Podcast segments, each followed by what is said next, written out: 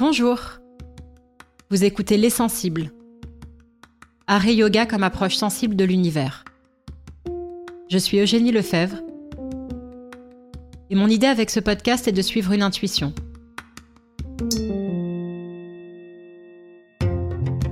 Celle que des liens et des échos très forts existent entre l'art et le yoga, dans leur façon, à l'un et à l'autre, de mettre chacun de nous en relation à soi-même, aux autres, aux vivants, à l'univers, et de leur puissance pour éveiller et animer notre sensibilité au monde qui nous entoure. Pour cela, je vais à la rencontre d'artistes, philosophes, curateurs, penseurs, yogis, avec l'idée que l'ensemble de ces échanges, en écho les uns avec les autres, esquisse progressivement de premiers éléments de réponse. Bonne écoute.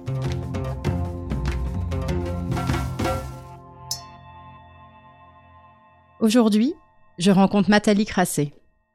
Matali Crassé œuvre pour un design de la création, du vivant et du quotidien. Comment le design peut contribuer au vivre ensemble et nous accompagner dans le monde contemporain? C'est à partir de ce postulat, à la fois simple et engagé, qu'elle pense et travaille en mouvement. Depuis 30 ans, elle invente son parcours singulier, nourrit des centaines de projets qu'elle a menés, aussi bien en architecture qu'en scénographie, en conception d'objets, de mobilier, d'espaces publics et d'aménagement. Son design sans frontières ni territoire est l'expression d'une conviction profonde, celle du processus créatif, considéré comme projet humain, social et écologique. Car la finalité des projets ne repose pas sur la seule et unique réalisation, mais sur le processus lui-même et la capacité à produire du lien, à créer un système d'échange et de réciprocité entre les individus et avec le milieu naturel. C'est ainsi que tout projet, devient œuvre commune. Pour moi, Matali est une artiste plurielle, qui allie avec une grande sensibilité l'artistique, l'écologique et le social. Une artiste qui sait créer des projections en avant, qui adore faire des pas de côté et réinventer sans cesse. J'ai eu l'immense chance de collaborer avec elle pour la première édition du festival Le Nouveau Printemps à Toulouse, au mois de juin 2023, où elle a inventé et dessiné une édition qui tissait ensemble culture et culture du vivant, en convoquant à la fois des pratiques et des artistes invisibilisés et des grands noms, où elle a su mettre à la fois les enjeux environnementaux et le collectif et le collaboratif au cœur de toutes les productions, où elle a rassemblé des communautés qui ne se parlaient pas autour de projets engagés, locaux, ancrés. Bonjour Nathalie, merci mille fois d'avoir accepté mon invitation. Bonjour, c'est un plaisir. Pour démarrer cet échange, j'avais envie de démarrer avec tes mots ce que tu as écrit en édito du festival Le Nouveau Printemps à Toulouse. Et je serais heureuse si cela te convient de, te laisser lire cet édito. Bien sûr. Donc le, cette édition s'appelait La fabrique d'existence. La fabrique d'existence. Les artistes montrent la voie d'une relation singulière au monde, une relation profonde, qui nous tient toute une vie et aide à garder le cap en cas de grosses perturbations, turbulences une relation sensible qui se construit tous les jours, qui se convoque en, plaçant des capteurs qui sont personnels. La culture est un rapport sensible au monde, une conception du monde, partagée par tous et en perpétuel mouvement. Une sensibilité que nous devons tous collectivement retrouver, partager pour comprendre pourquoi et comment passer d'un monde à l'autre. Et on ne sait pas quel monde défendre si on ne sait pas que nous sommes vivants parmi les vivants et tissés dans des interdépendances constitutives, nous dit Baptiste Morisot. La culture mise au service du développement de notre culture du vivant. La culture de mode d'existence pour le plus grand nombre pour pouvoir de nouveau se projeter. L'art en tant que puissance d'agir. Merci beaucoup. J'ai envie de me promener dans ce texte avec toi pour en déplier ta pensée progressivement. Il va nous servir de fil conducteur pendant en tout cas une partie de notre conversation. Et peut-être démarrer par la fin. L'art en tant que puissance d'agir. C'est vrai que la question de la mission ou du rôle de l'art est souvent assez clivante. Lorsque j'ai rencontré Philippe Filio, professeur agrégé d'art plastique, auteur et enseignant de yoga avec qui j'ai réalisé le premier épisode des Sensibles, cette question de la mission de l'art ou de l'artiste était un peu compliquée. Il n'était pas tout à fait à l'aise avec cette question.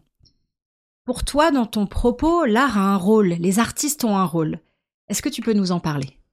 Oui, je pense que les artistes, euh, généralement, sont un peu les garants de l'aspect sensible de notre monde, puisqu'en fait, c'est un peu qui vont défricher, euh, regarder ce qui se passe dans ce monde et, en fait, normalement, étaient un peu des lanceurs d'alerte en fait euh, qui se traduisait bien sûr par euh, par plein de choses différentes. Mais euh, voilà. Mais je trouve qu'aujourd'hui ils ont été aussi un peu happés par le capitalisme par comme tout le monde puisqu'on sait très bien que ce capitalisme est même allé chercher dans les marges hein, les artistes. Et donc aujourd'hui on pourrait se dire que les crises enfin la, que la crise elle rabat un peu les cartes et que tout le monde est en charge en fait de de retrouver cette part de sensible. Et c'est ce qui fait que le moment est très intéressant tu as à cœur d'articuler culture et culture du vivant. Et j'étendrai en fait culture du vivant à également culture du commun. Tu es toi-même fille d'agriculteur, tu as imaginé à plusieurs reprises des projets ancrés dans le vivant et dans des communautés. Il y en a plein, je peux citer notamment évidemment au-delà du nouveau printemps récemment, tes maisons sylvestres pour le vent des forêts, mais aussi ton projet de vannerie dans une communauté de femmes au Zimbabwe, la ferme hybride bien sûr, tu te nourris beaucoup de penseurs et penseuses du vivant. Et alors, je suis actuellement chez toi entourée de tant de livres euh, de ces philosophies du vivant, parmi lesquels on peut citer Bruno Latour, bien évidemment, Nastasia Martin, Augustin Berg, Émile Baptiste Morisot, que tu citais juste avant. Comment mettons la culture, l'art, la création au service de cette culture du vivant et de cette culture du commun?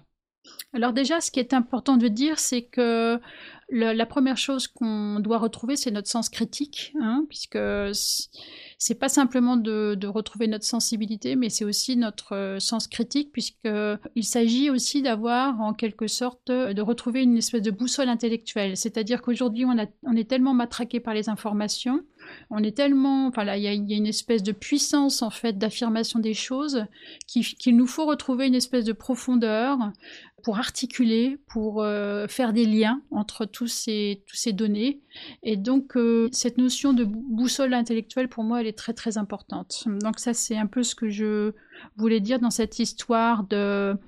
Euh, voilà. Donc, un, retrouvons l'aspect critique c'est pas évident, hein, euh, et, c'est aussi pourquoi euh, on en parlera peut-être après, mais euh, il est plus simple de le, de le faire en n'ayant pas une vision globale, mais en ayant plutôt une vision plus rapprochée et, et donc s'intéresser particulièrement à sa communauté proche, par exemple, ce qui peut être un enjeu de survie assez évident. Est-ce que pour toi, du coup, si on, prolonge, se rapprocher, être dans cette communauté proche, d'être dans un niveau très, euh, je ne sais pas si local est le bon terme à, cet endroit-là, euh, éveille ou euh, avive le sens critique? En fait, ce que je voulais aussi dire par cette idée de sens critique, c'est aussi cette idée de se reconfigurer, ça va ensemble. il faut d'abord se reconfigurer pour de nouveau avoir un sens critique je suis consciente en disant ça que c'est un peu théorique et que, et que c'est vrai que c'est facile, c'est peut-être plus facile pour euh, un certain nombre de personnes de se reconfigurer quand on a aussi des métiers qui le permettent, hein, quand on a mm. une capacité à être euh, quelque part dans le, dans, le, dans le quotidien, mais aussi de s'en échapper un petit peu, hein, donc euh, quand on n'est pas en mode survie, justement, ça marche ensemble, en fait, l'idée de retrouver son, son sens critique et se reconfigurer.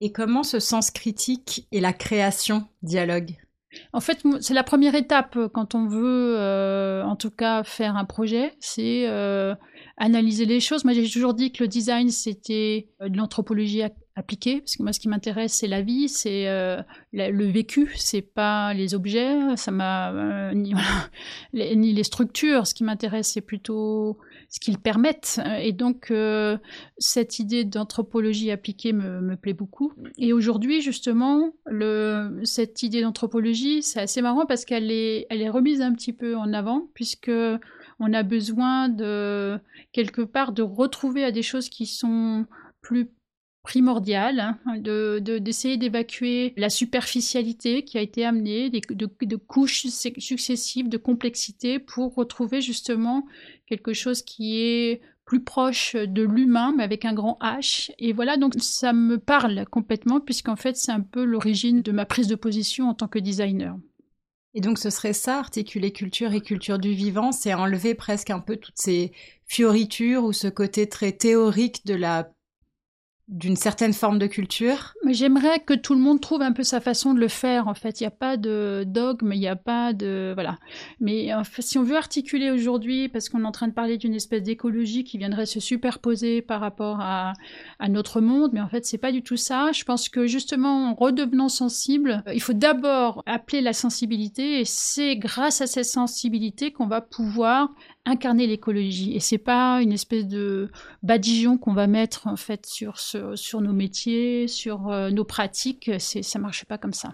Hmm. Et pour reconvoquer ce sensible, finalement, l'art, la création, le design, et le sens critique sont finalement assez complémentaires. Ils viennent en dialogue chez l'individu pour... Euh, oui, c'est quelque chose qui doit être euh, partagé. Hein. Ça fait partie de notre culture aussi. Hein. C'est ce qui nous fait avancer, euh, la critique. Mais ce qui a un peu changé, c'est que je pense on était à la recherche de consensus, alors que on s'aperçoit que c'est pas forcément nécessaire. On peut avoir des modes de fonctionnement qui sont beaucoup plus ponctuels, beaucoup plus temporaires, hein, et donc essayer de travailler euh, justement sur ces échelles de consensus. Sinon, on va pas y arriver. On était un peu dans cette recherche d'un commun euh, idéalisé. Or, on s'aperçoit aujourd'hui, et c'est ce qui est important, c'est que euh, le commun, il peut, il peut arriver, il peut être divers, il peut, il peut se multiplier plutôt que de chercher un idéal de commun euh, global en fait. Et ça c'est un peu nouveau. Je pense qu'on avait on est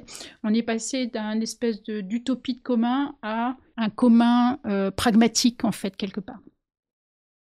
Comme l'invention alors du coup j'ai une espèce d'image de plein de petites de plein de petits atomes qui en fait vont dialoguer ensemble en fait comme euh, plein de petits mondes à l'intérieur d'un monde et qu'on peut réinventer à cette échelle là et mm. puis ensuite on va inventer comment articuler ces différents mondes entre eux. Voilà, c'est ça, c'est quitter l'uniformité. Ce qu'on le, plus dommageable, c'est ça, c'est qu'on a uniformisé et, euh, et donc on se retrouve dans une situation où il faut. Alors c'est un peu notre, notre, rôle en tant que voilà de rappeler la, singularité, euh, l'artistique aussi, voilà pour que ça ça puisse en fait euh, charpenter en fait cette, cette construction commune. Alors c'est intéressant parce que cette, euh, ces notions-là, c'est une notion que vous avez euh, abordée sous le terme de pluriverse avec l'anthropologue chilien Arturo Escobar, euh, dont j'ai eu l'occasion d'écouter un échange génial entre vous lors du festival Agir pour le vivant. Et vous parliez aussi de la notion d'Ubuntu, qui est, si je ne me trompe pas, issue de la famille de langue africaine Bantu, et qui est cette philosophie du je suis ce que je suis grâce à ce que nous sommes tous. Alors c'est l'une des définitions, bien sûr, pour traduire un seul mot. Dans ce tous, on peut bien sûr entendre tous les êtres humains, mais aussi tous les êtres vivants, voire même non vivants. Ce mot met en lumière pour moi à la fois cette culture du vivant et cette culture du commun que tu portes. Comment est-ce que tu t'appropries ce terme d'Ubuntu? Comment est-ce que tu, tu, le, tu le malaxes? Comment est-ce que tu le retranscris ou que tu as envie de le retranscrire dans ton travail? Justement, c'était assez intéressant de discuter avec Arturo, parce qu'on n'a pas. Euh, au début, on se disait, on, va faire une discussion nord-sud. Quelle est la différence, etc. Et en fait, ça ne s'est pas du tout révélé comme ça. Il n'y a pas de différence, en fait, quand on est à ce niveau de réflexion, le côté plutôt philosophique, et ben, en fait, il n'y a pas de nord-sud. On est dans la même. Euh, situation, cette idée de, comment réinjecter de la diversité, on est exactement dans, le, dans les mêmes problématiques.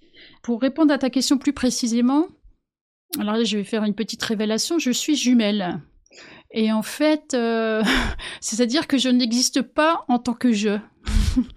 J'existe déjà avec un jeu élargi. Euh, j'ai lu dernièrement un, texte de Emmanuel Ecocha, qui est aussi jumeau, et qui expliquait justement que les jumeaux ont cette particularité d'avoir déjà une partie d'eux-mêmes qui était dans le monde, en fait. Et, ça m'a beaucoup parlé parce que j'ai du mal à comparer, parce que je ne suis que jumelle. Je ne me vois pas comme euh, entité euh, individuelle.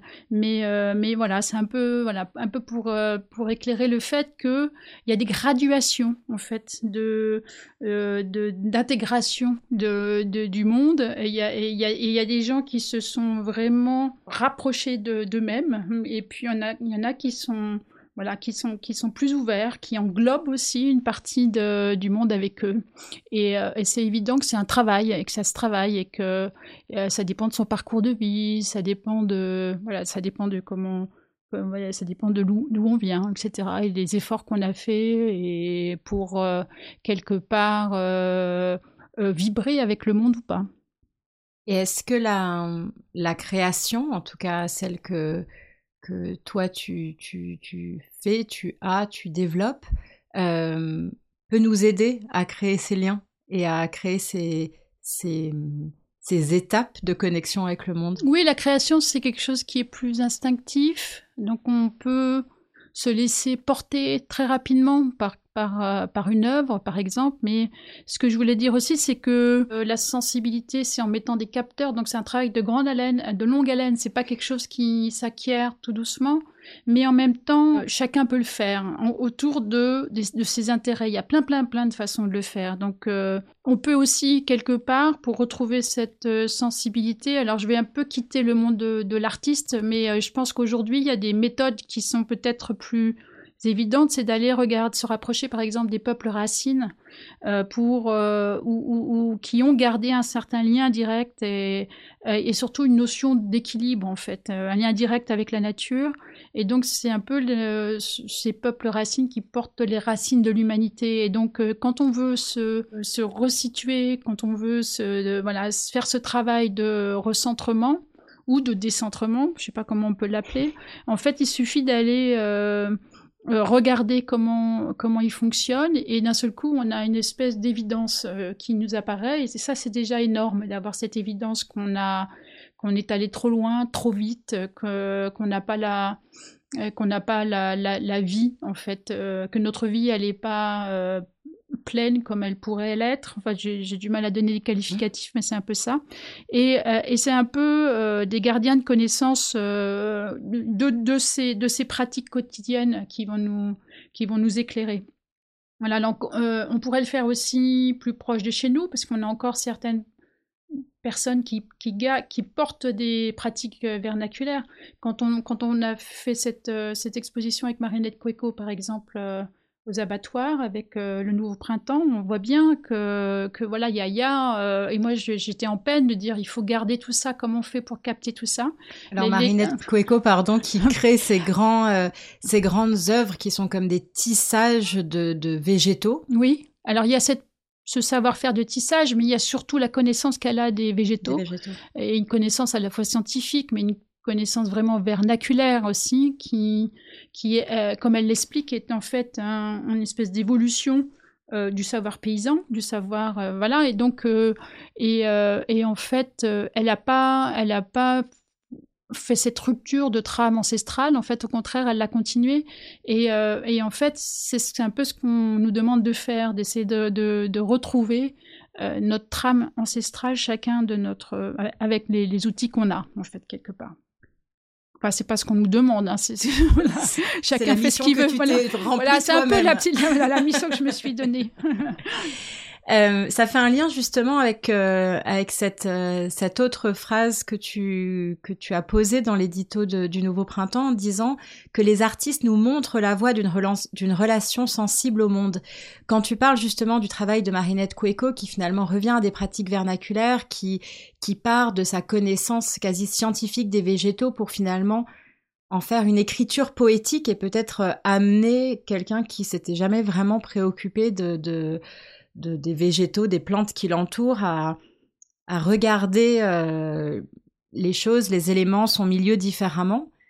Euh, ma question va peut-être paraître bizarre, mais surtout en la posant à une artiste, mais qu'est-ce qu'ont en plus, entre guillemets, les artistes pour être capables de transformer, de rendre poétique euh, ce vivant, ce rapport sensible qu'ils ont eux réussi à développer et le, retranscrire au commun des mortels, si je puis dire. Y a, tu, tu, tu, parles justement de ça. Il y a l'idée d'interpréter, il y a l'idée de retranscription. Il y a les deux choses qui sont un peu complexes en fait. Euh, euh, l'artiste il va choisir la voix pour énoncer les choses, il va choisir la forme, la formulation pour euh, parler de tout ça et que ça soit juste et direct. Enfin, ça dépend un petit peu la, la façon dont on décide de, de comment on s'adresse aux gens.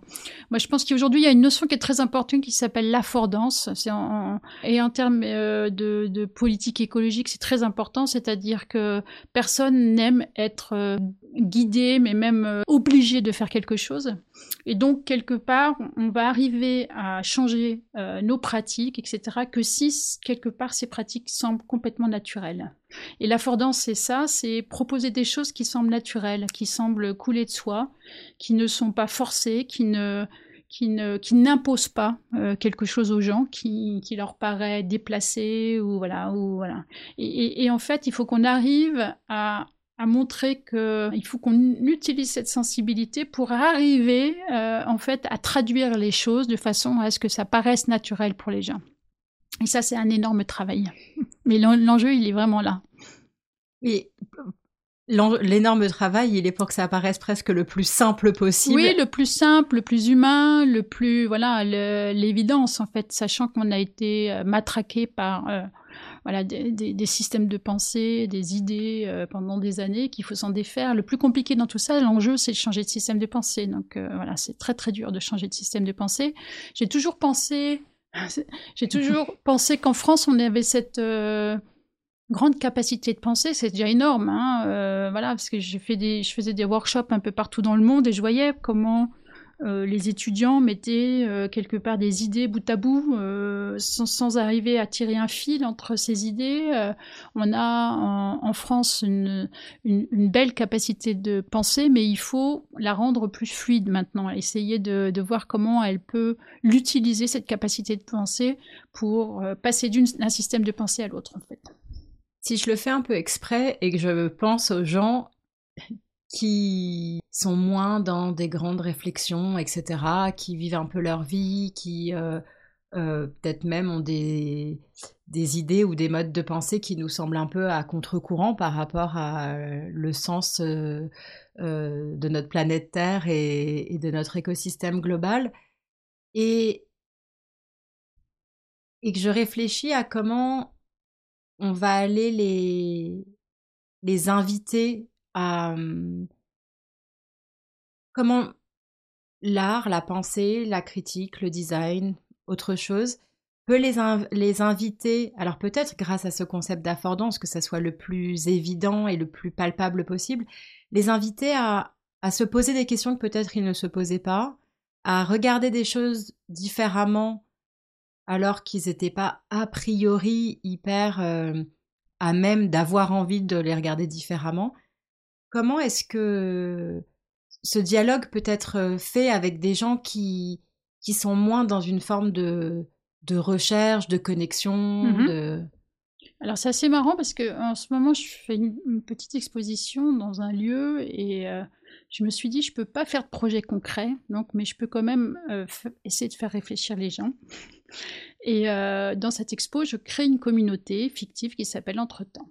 Et je me suis dit, je vais inventer des rituels pour entrer dans cette communauté qui veut justement aller dans les endroits où il y a eu des problèmes climatiques et essayer de donner un, peu plus de résilience euh, à, la population. Euh, on va avoir un rituel. Et le premier rituel qu'on a, c'est de rentrer dans un cercle. Et en fait, on, va aller dans ce cercle. Euh, ça a une fonction bien particulière. C'est c'est un désactivateur de libido attaché à la marchandise. Je veux participer à ce rituel.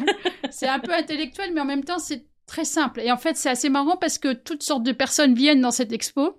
Et il y avait même, c'était même, la dernière fois, j'étais là le samedi, il y avait des gens avec des, sacs sous le coude, etc. et, symboliquement, on, les faisait rentrer à l'intérieur du rond.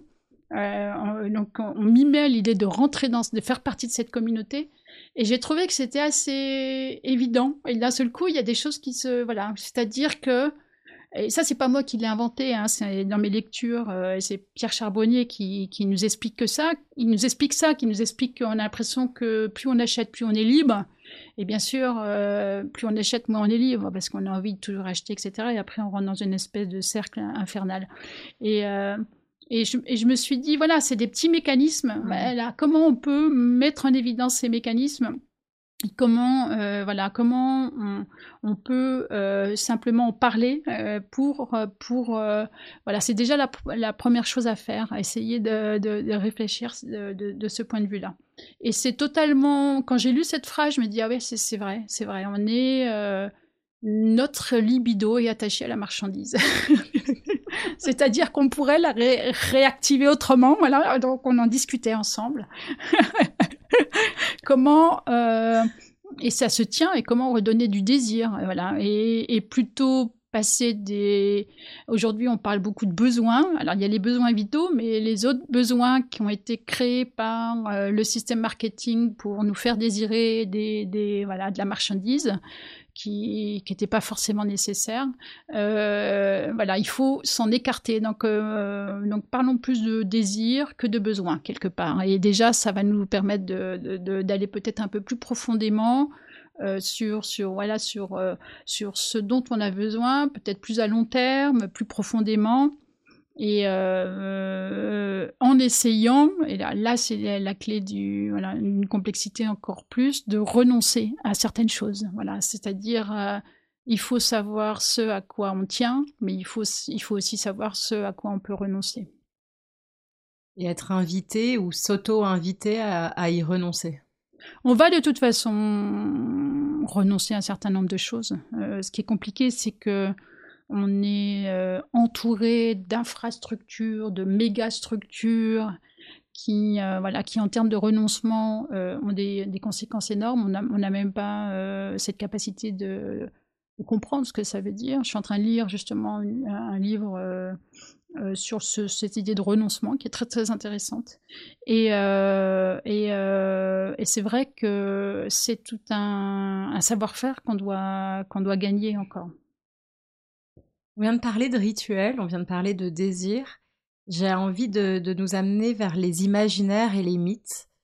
Euh, je suis en train de lire le livre Le Musée Monde euh, par le chercheur Guillaume Loger, qui souligne la nécessité des mythes et de la construction des imaginaires pour créer des référentiels communs et nous aider à repenser le monde, lui-même évidemment en perpétuel mouvement. Et il souligne à quel point il est important d'articuler la pensée rationnelle, intellectuelle, à l'art et à la pensée artistique, et spécifiquement poétique, qui depuis des millénaires est la seule d'être à même de transcender la frontière mentale entre possible et impossible, visible et invisible, de transcender les temps et les espaces, et de nous embarquer dans ce que j'appellerais avec mes mots un élan vers le monde, avec cette dimension assez enthousiaste.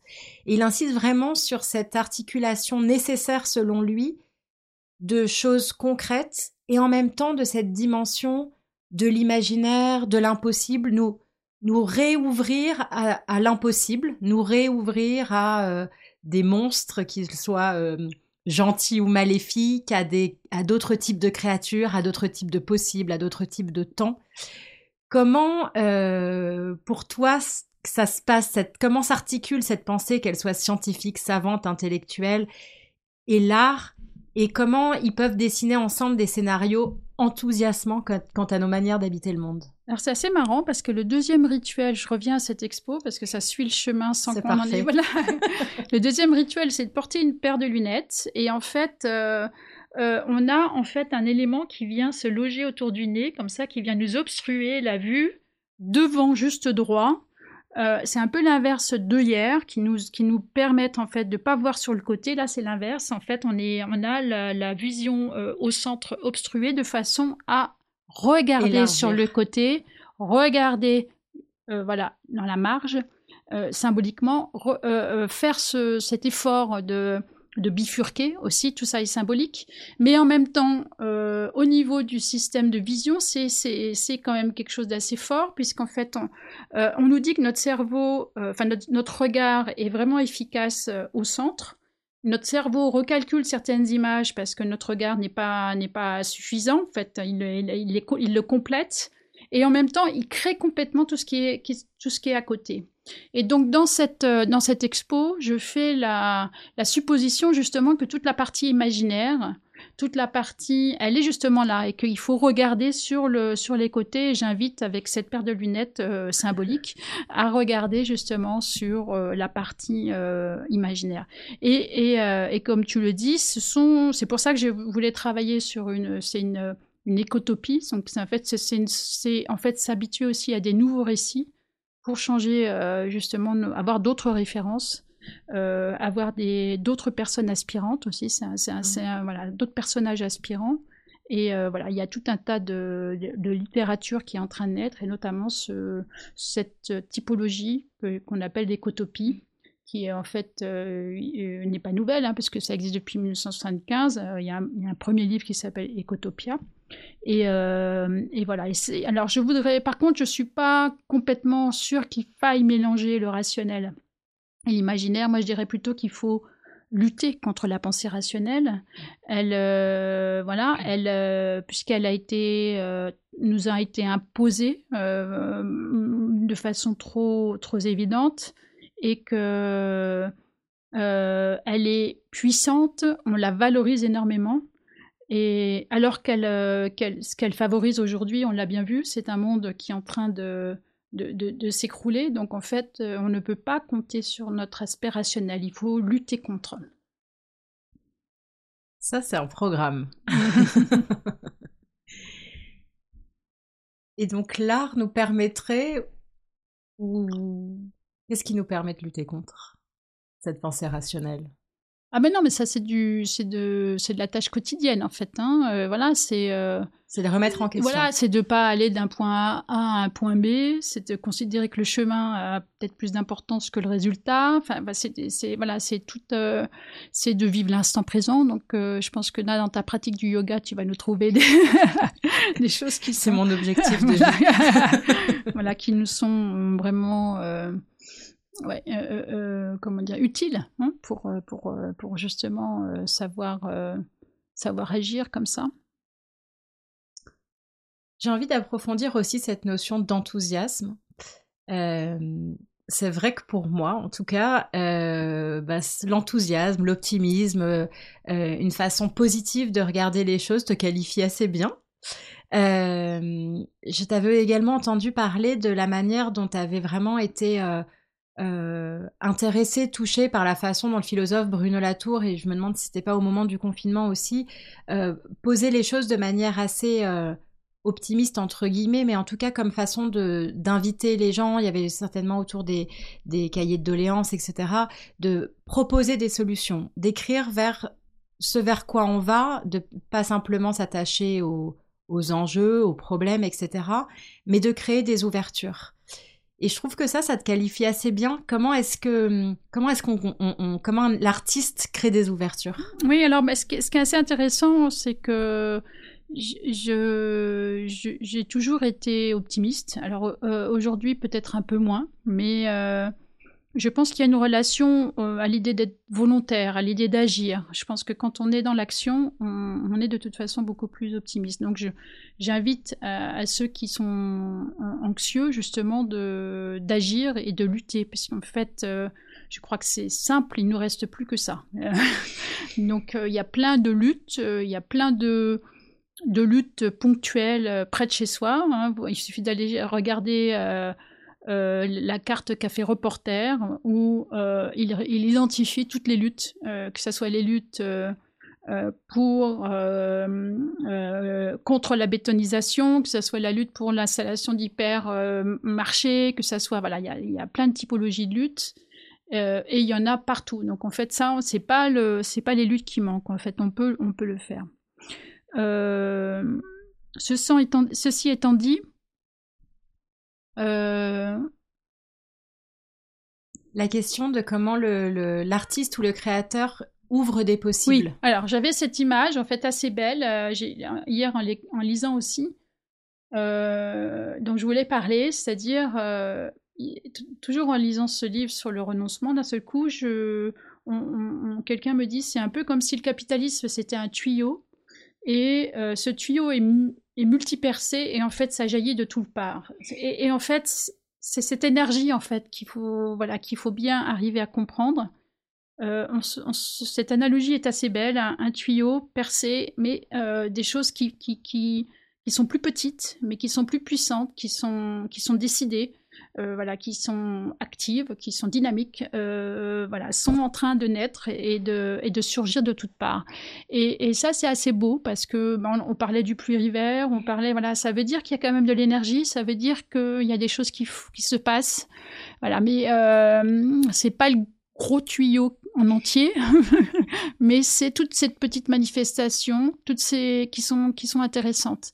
Et il faut pas les il faut pas les négliger, euh, euh, surtout pour euh, justement retrouver son, son optimisme et y voir plus clair. Et dans tous ces petits jaillissements, petits jaillissements merci. Il y a aussi plein de formes justement de de proposition de, de, voir la vie que nous amène à justement à voir euh, tout type de, de création, etc. De d'ouvrir de nouveaux possibles au travers de, de nouvelles représentations. Oui, mmh. oui, oui. Puis il y a mmh, bah, peut-être que c'est un nouveau regard aussi, puisque voilà, c'est ça, c'est-à-dire que c'est des on n'a peut-être pas euh, porté notre, notre attention sur ce type de choses jusqu'alors, mais on peut le faire maintenant. C'est pour mettre des lunettes, les fameuses lunettes sur le nez de tout le monde. Euh, j'avais envie de plonger un peu plus dans, la création euh, et dans la matière. Parce que dans ton travail, la question des matériaux est extrêmement importante, à la fois le choix de telle ou telle matière ou de telle ou telle essence de bois, pigment, etc. Donc, de ce qui relève, euh, si je puis dire, de la sensualité de la matière, mais aussi tout ce qu'il y a derrière la matière, son origine, d'où elle vient, mm. euh, qui l'a travaillée. Euh, et cette prégnance de, la matière dans, beaucoup d'œuvres de création, alors évidemment pas dans toutes les formes de création, il y a, moins de matière dans la musique, et encore, les, instruments de musique ont eux-mêmes une matière et une sensualité incroyable. Euh, mais je peux penser aux arts visuels, à l'artisanat d'art, au design, à l'architecture par exemple.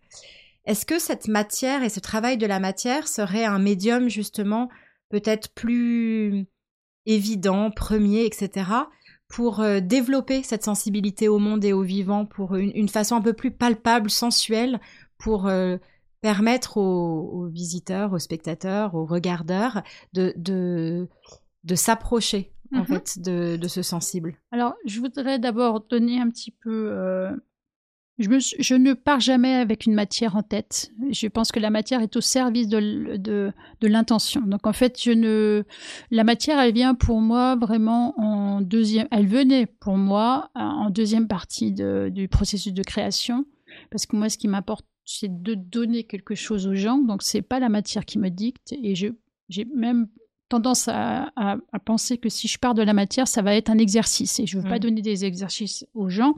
Euh, ceci dit, euh, il est intéressant aujourd'hui de faire des, projets qui sont ancrés dans, euh, dans des lieux particuliers et donc d'être en capacité de regarder comment matérialiser les projets, avec qui. Et, euh, et là va arriver en fait cette, cette, cette, notion qui est de dire je vais plus particulièrement utiliser cette matière parce qu'elle est locale. Je vais plus particulièrement utiliser ce savoir-faire parce qu'il y a aussi euh, une, euh, une, pratique locale. Et, et, euh, là, ça donne en fait quelque chose qui nous assure de ne pas être hors sol, de, voilà, de faire des, des, des, des, choses qui vont aussi rentrer en résonance avec, avec les, les, les gens avec qui on, fait un petit bout de chemin, tout simplement. Donc c'est aussi une manière de, de dialoguer justement avec l'un de ces petits mondes dont on parlait tout à l'heure et de créer du lien dans un de ces petits mondes avant de créer du, lien avec, euh, avec l'ensemble des mondes ou le monde plus grand. Oui, alors on n'est pas obligé de s'ancrer euh, juste en un point. On peut s'ancrer dans plusieurs points. Parce que je me suis beaucoup posé la question pendant le confinement euh, s'ancrer, c'est quelque part avoir une relation privilégiée euh, avec un lieu. C'est aussi euh, le comprendre, c'est aussi. Euh, mais on n'est pas. Et alors, je me suis posé la question parce que moi, j'avais un peu des projets dans, plusieurs parties de, de, France, voilà, dans, dans, dans, la ruralité. mais et, et, en fait, je, je me suis dit, bah, ça, voudrait dire qu'on peut avoir un, ancrage multiple. Et c'est intéressant puisque ça permet de révéler les différences, hein, puisqu'on est vraiment dans l'idée de dire il faut garder euh, les particularités, il faut garder la singularité et qu'un lieu en a. Donc, euh, mais de, le, fait de, de pouvoir euh, travailler et, et d'être multi-ancré permet de, de vraiment peut-être être plus vigilant sur. c'est un peu comme quand on a un regard extérieur en quelque sorte. On a, on a cette capacité à peut-être euh, voir les choses d'un œil un peu différent. Oui, comme plein de témoins un peu partout qui, voilà. Mm. qui se regardent, qui font écho parfois et qui, à l'inverse, de temps en temps diffèrent et, et peut-être tout comme on peut être ancré ponctuellement quand on quand on part en vacances et qu'on reste à un endroit et là on va s'intéresser à comment comment est ce lieu, euh, voilà quelles, quelles en sont les particularités, qui euh, comment les gens qui habitent le lieu et le milieu forment euh, une, symbiose ou écrivent une histoire un peu particulière. Euh, ça peut être ponctuel dans le temps et ça peut être, euh, comment dire, ça peut être dans, plusieurs lieux. Voilà, ça n'a pas être, ça n'a pas être, ça, n'a pas à être figé mmh. dans un endroit particulier. Me semble-t-il. Au-delà de la matière, il y a la question de la couleur. Euh, et notamment des couleurs vives, éclatantes, euh, qui caractérisent euh, pas mal ton travail, je trouve c'est connu, les neuro, il y a pas mal de neuroscientifiques qui ont, qui ont travaillé là-dessus, sur le pouvoir de la couleur sur le cerveau, sur le moral, sur le développement euh, des sens, des émotions. Absolument, nous sommes sous un plafond orange. Euh, sur le lien aux autres aussi, sur le lien au, au monde qui nous entoure. Euh, il y a certains artistes qui sont vraiment allés inviter les spectateurs à les plonger dans des bains de couleurs. Je peux penser à, à certaines sculptures immersives de James Turrell ou Anne-Veronica Johnson quelle est ton intention dans le travail avec euh, avec la couleur? Qu'est-ce mhm. que qu'est-ce que tu as envie d'inviter enfin où est-ce que tu as envie d'inviter le spectateur? En fait, la couleur pour moi c'est la vie et la et la vie c'est la couleur. Donc en fait, je ne vois même pas pourquoi euh, on n'est pas entouré de couleurs. C'est-à-dire c'est un peu comme si on s'interdisait de vivre et en fait c'est ça. C'est-à-dire qu'à un moment donné, on a décidé que puisqu'on est dans une société de distinction, il y a ceux qui allaient être colorés un petit peu comme ça, puis ceux qui allaient s'interdire de vivre d'une façon en se colorant moins pour faire la différence. Et euh, voilà, donc moi j'essaie de travailler plutôt dans cette idée de dire que la couleur, c'est en effet, euh, en tout cas les espaces que je crée sont, sont, souvent colorés. Ça ne veut pas dire que j'utilise toujours la même palette, hein. je vais utiliser différentes palettes en fonction du lieu où je me situe. Mais en même temps, je sais que la couleur, ça, ça a une puissance de, de, de ça donne une puissance de vivre. Euh, on n'a pas les mêmes... Euh, euh, comment dire, penser vraiment. Quand on est entouré, c'est à la fois une question de couleur, mais une, question aussi de dynamique. et plus on a la présence de la vie autour de soi, et mieux ça va, je pense. C'est une belle, c'est une belle façon de de, de, terminer notre, notre échange. Euh, J'avais juste envie de, de terminer en, en, en, revenant, en recentrant sur cette question de sensible, de sensibilité à l'égard du milieu que l'on habite, des centaines de milliards d'individus en, en allant des plantes aux insectes, aux mammifères, aux champignons, aux poissons, bactéries, minéraux et, et autres qui font notre Terre. Euh, J'ai le sentiment qu'il y a en filigrane cette la notion d'empathie. Et c'est vrai qu'en en écoutant, en te lisant, en écoutant plusieurs euh, de, de, tes interviews, je t'ai souvent entendu parler de générosité et finalement pour moi on n'est pas très loin en fait entre générosité et empathie. Et en même temps, j'ai dans la notion d'empathie encore plus cette notion de sensible ou de sensibilité. Comment est-ce que tu Comment est-ce que ça mm. résonne en fait L'empathie, c'est quelque chose qui m'a intéressé très très rapidement. Euh, une des premières chaises que j'ai fait, c'est appelé empathique chair, parce que je me suis dit, je crée des structures pour les autres, mais en fait, je dois euh, avoir cette connaissance de qu'est-ce que pensent les autres, ou en fait, ce, qu'est-ce qu'ils ont envie. Et en fait, l'empathie, c'est ça, c'est de comprendre les autres euh, et, de, et, de, voilà, et de pouvoir se projeter en fait dans l'envie des autres quelque part. Et euh, donc c'est quelque chose qui m'a qui m'a vraiment intéressé dès le départ dans ce métier. Et c'est pour ça que je dis que je euh, je crée pas pour moi. Il y a d'autres il y a d'autres artistes qui vont partir de leur propre euh, voilà, ressenti et qui vont euh, a priori penser que si ça leur plaît, ça va penser aux autres. Moi, je fonctionne pas du tout comme ça. J'essaie de voilà d'aller me projeter pour rencontrer le, le, désir de l'autre. En fait, c'est quelque chose d'assez voilà, c'est compliqué, mais en fait, c'est vraiment ma démarche. Donc c'est vrai que cette notion d'empathie. Alors aujourd'hui, ça peut paraître un peu ah oui, fleur bleue. c'est les mots qui ont été trop utilisés. euh, mais euh, il y, a, y, a, 30 ans, je trouve, je trouve que c'était...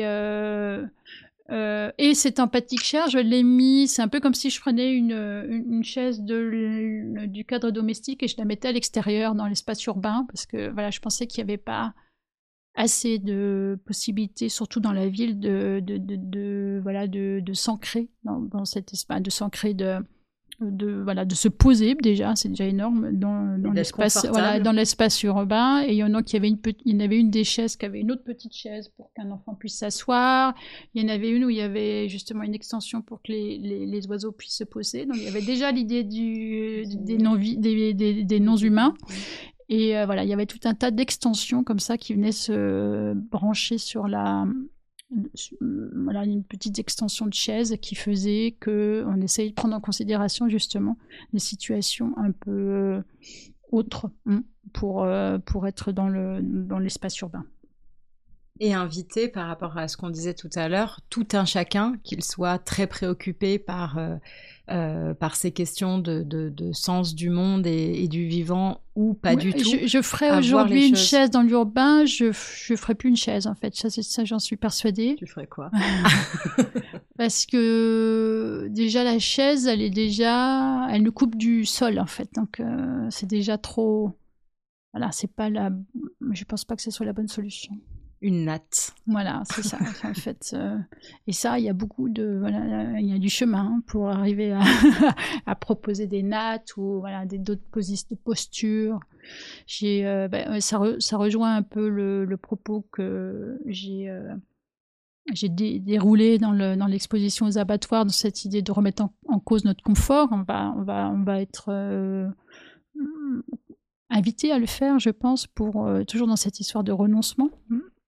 Mais il ne faut pas penser que c'est quelque chose euh, où on va perdre. En, au contraire, c'est quelque chose où on va, on a tout à y gagner, en fait, en quelque sorte. Et c'est aussi une question de positionnement du corps dans l'espace, dans le milieu et avec les autres. Tout à fait. On n'a pas du tout la même, euh, la, la, même énergie, on dégage pas du tout la même chose quand on est assis en tailleur ou quand on est euh, assis sur le sol, etc. Ou si on est raide sur sa chaise. Et, ça, ça inviterait aussi, en fait, nous-mêmes, et tout à chacun, se mettre dans une, un autre rapport euh, presque chorégraphié et à créer une autre chorégraphie avec, hmm. euh, avec le milieu. Donc, je fais déjà des chaises qui sont plus basses que normales, dans cette idée de se rapprocher du sol. Et, euh, et ça, me, ça, me, ça me rappelle, en fait, une situation que j'ai vécue en Corée où je suis allée dans un restaurant où tout le monde est assis par terre, euh, où on a des tables à 40 cm et, et en fait, il y avait une espèce de bien-être puisque les enfants partaient, revenaient, les parents étaient à la même hauteur plus ou moins que les enfants, donc il y avait une espèce de, fluidité, de d'être ensemble qui, m'avait beaucoup frappé. Et, euh, et, ça va encore dans le même sens. C'est cette idée que on est, on est, on n'a pas forcément les postures qui, qui nous aident à à, être ensemble aujourd'hui. On a, très hâte de voir les évolutions de l'empathique chair, qui, n'aura même plus le nom de chair dans son nom à la fin. J'ai envie de terminer par, euh, cette euh, évocation, euh, alors à nouveau au philosophe Baptiste Morisot, qui dans son ouvrage Manière d'être vivant parle de la crise de la sensibilité, qui est exprimée comme un appauvrissement de la sensibilité envers le vivant, c'est-à-dire des formes d'attention et des qualités de disponibilité à son égard. Évidemment, et ça a été beaucoup repris, cette question de la crise de la sensibilité, j'ai bien conscience que il en parle dans ce contexte-là, Mais c'est vrai que par rapport à, mon propos et ma quête, si je puis dire, il me semble que son expression est juste de manière encore plus globale. Quelle serait pour toi la priorité pour éveiller à nouveau le monde au sensible? Alors, je vais lire un petit article, euh, enfin, je veux dire un petit, texte plutôt, pas un article. J'ai, je, je, lisais ça hier, qui s'appelle Portrait de philosophe en écologiste. Et euh, ça vient un petit peu en résonance. Alors, ça a été un petit peu décalé, mais je trouvais que c'était bien pour conclure. Alors, les ressources naturelles clés jettent la base de l'identité culturelle d'une région, dont la permanence est fondée à la fois sur le caractère distinctif du complexe de ressources que rencontrèrent sur place les premiers arrivants et sur, le, caractère distinctif des pratiques culturelles et des institutions qui ont pris en charge la gestion de ces ressources. Les ressources naturelles clés jouent également un rôle fondamental dans toute stratégie de développement régional qui reconnaît l'importance des ressources naturelles pour déterminer l'avantage comparatif de la région. Par conséquent, la voie du développement régional intègre, intégré conçoit le développement en mettant l'accent sur la relation qui doit être maintenue avec la région, de telle sorte que l'économie et les habitants de la région prennent place dans un système de plus en plus intégré qui tisse ensemble des liens économiques, culturels et institutionnels. Ces liens reçoivent de la région où ils sont noués une configuration qui leur est propre et ils sont par nature intergénérationnels. Voilà, c'est un peu décalé, mais en même temps, on a des choses assez belles. Et après, il y a cette notion de, de durabilité qu'ils définissent comme la durabilité est une relation intergénérationnelle en vertu de laquelle les générations actuelles satisfont leurs besoins individuels en ayant soin de ne pas détruire ou de ne pas supprimer des options importantes et valorisées pour les générations futures. Et je trouvais que ça, c'était intéressant quand on le relie justement à, une région et à, un, écosystème particulier. Ça prend tout son sens, parce qu'en fait, aujourd'hui, on entend beaucoup parler du fait qu'il y a une génération qui a, en effet euh, tout sacrifié pour les générations futures. Et là, d'un seul coup, ça a un, peu plus de voilà, d'un peu plus de nuances. Voilà. Merci beaucoup pour ce temps, pour tous ces éléments, pour euh, tes réflexions, tes préparations. De rien. Est-ce que tu aurais envie de, rajouter quelque chose? Non, non, c'est un plaisir. Moi, j'aime bien réfléchir. Euh, Merci encore. Merci d'avoir écouté Les Sensibles, art et yoga comme approche sensible de l'univers. Un podcast produit par Fabrizio Delia, qui a également composé l'identité sonore, et par les ateliers de la Madeleine. N'hésitez pas à partager ce podcast s'il vous a plu et je vous retrouve très vite pour un prochain épisode.